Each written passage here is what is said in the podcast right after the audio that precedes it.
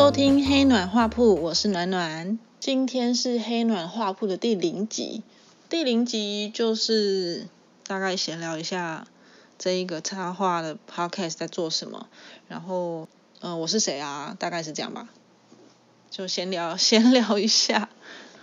呃，我是大学的时候就出版第一本故事书，然后里面配了十张左右的插图。那从大学三年级出道，那时候应该是二十一岁，然后到现在已经为人母，对我育有一女，三十几岁，所以画了十几年，中间都没有中断。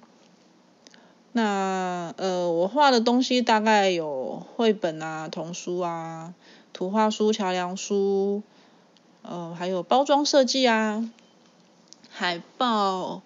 书籍封面设计，还有漫画，总而言之就是跟插图或是绘画有扯上关系的，大部分都有接过，像什么 icon 设计啊也有，还有游戏。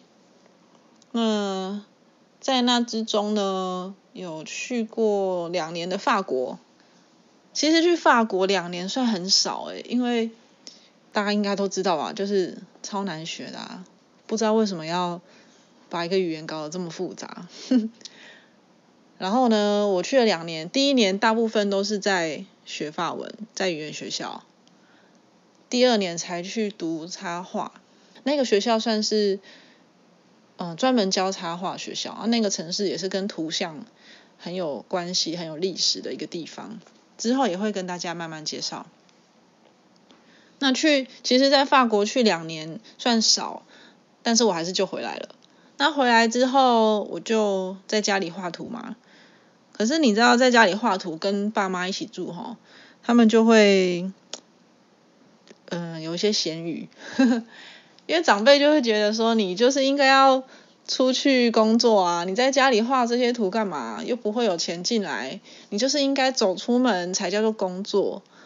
所以那时候我在家里，虽然我是有工作的哦，我是在接案子啊，那时候好像在画一本一本绘本，但是家里的人就没有办法理解说你在家里每天 睡到九点十点，然后起来吃个早餐摸一摸开始画，这样这样子的生活对他们来说有点太悠闲了。我基于精神的压迫之下，我还是去找工作。之后我就去了一间游戏公司，那那个游戏公司，嗯，其实不是那种 online game，online game 的那种那种游戏公司，其实是比较像儿童的 APP，然后要画里面的配图，也是比较偏儿童的。然后那间公司我在那边待了应该有三年多吧，我记得这个游戏公司其实。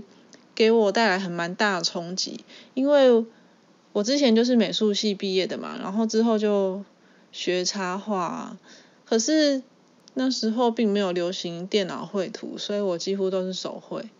那手绘之后要进游戏公司，就是会有一个一个转换期嘛，因为游戏都是用电脑绘图啊，所以我那时候就很惨，我就想说啊，天哪，我要从从零开始学。我连 PNG 档是什么我都不知道，那时候工程师还想说，天啊，你在开玩笑吗？你这样的人可以进来我们公司。后来就是慢慢学啊，慢慢适应，就比较上手。好，那游戏公司待了三四年之后，我就又换工作，我就换到一间设计公司。那那间设计公司也很有趣，它其实是它的上面有一间。蛮有钱的母公司，那母公司旗下有很多子公司嘛，我待的那间设计公司就是其中一个子公司。那它还有其他的子公司，像是可能有博弈事业的，所以呢就会互相支援。那我们的设计部门里面就会画到一些跟博弈有关。我记得，我记得我那时候画一个，真的也是。我人生没有想过我会画这个，就是我在画神兽，然后画武器，超怪的哦。那时候也想说，天哪，这是什么啊？可是现在回想起来，真的是很有趣的一个经历诶。因为之后也很少画到这种东西，就当做是嗯，客户给你新的主题，要你去磨练看看咯。我觉得也是相当不错啊。好，然后游戏公司好像又待了一年多，快两年吧。后来我就想说，不行诶，我我从以前到现在开始画的东西都比较跟我原本在画的东西不一样。然后加上我在那期间还是有持续在接案，后来就接到一个案子，根本就嘎不过来，因为那个案子太大了。那公司也要上班，然后回家又要画很那个很大的案子，就真的忙不过来。我就想说，好，那我索性辞职，专职来做接案的插画家。那可能有人会问说，哎，为什么你你之前做也是在接案啊？那跟之后离职再接案有什么不一样？我觉得心境上差很多诶，像有工作之前的那个接案的状况，比较像是，嗯，比较像是我是学生，然后我我的打工就是画插图，所以心态上不会把它当成是一个正式的职业去经营，那我就觉得啊，我就是赚钱啊，要赚钱。存钱，当学生有存到钱就很爽啊，就可以去出去玩啊，然后吃东西什么的。可是后来工作之后就开始觉得，诶，不知道自己在干嘛，就会想要做一点自己的事情。所以呢，转成全职插画家之后，心态上就会比较正确，就会想说我要怎么经营自己啊，我要怎么联络客户，怎么去开发新的客户，然后累积作品，甚至是。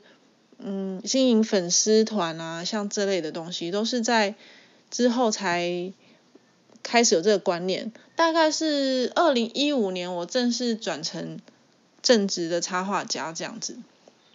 好，那我们回到 为什么要做黑暖画铺？刚刚聊的好像有点远。就为什么要做黑暖画铺这个 podcast？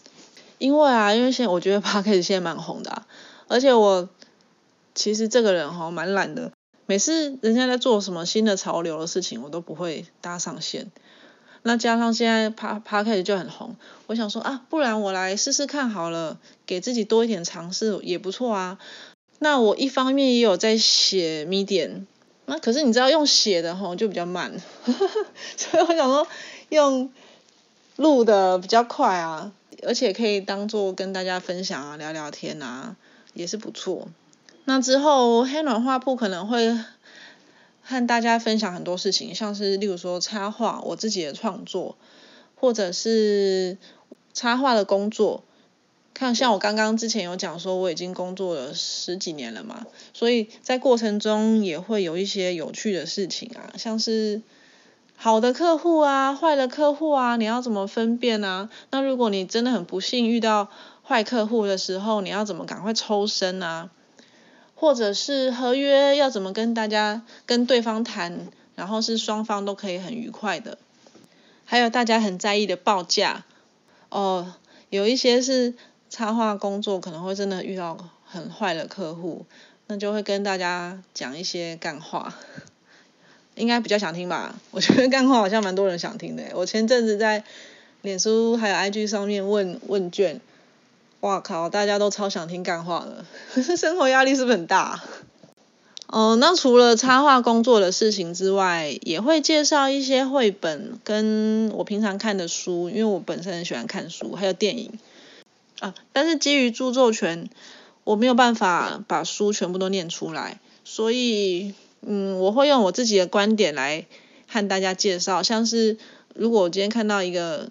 不错的绘本或插图啊，我可能会分析一下这一本书跟图文的结合，然后画风的分享啊，或者是这个创作者他平常的呃生活习惯啊，还有创作习惯，也和也可以和大家分享。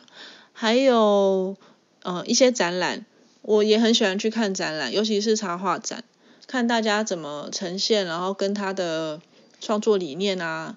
然后去了解这个插画家他平常在做什么事情，为什么会产出这样子的作品，我觉得都还蛮有趣的。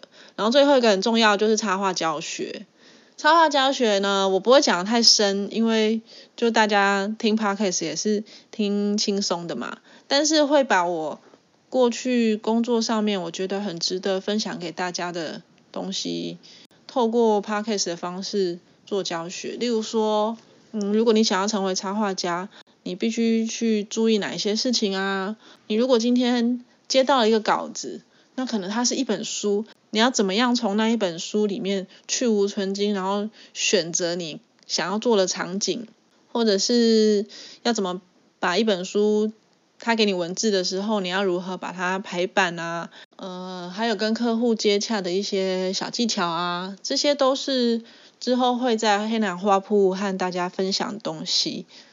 那差不多了，第一集不对，第零集。那如果大家有任何的问题，或是想要分享给我的，欢迎都可以写信给我，或者到粉砖、IG 都可以留言，搜寻“师暖暖”就可以找得到我。那今天就这样喽，下次再见，拜拜。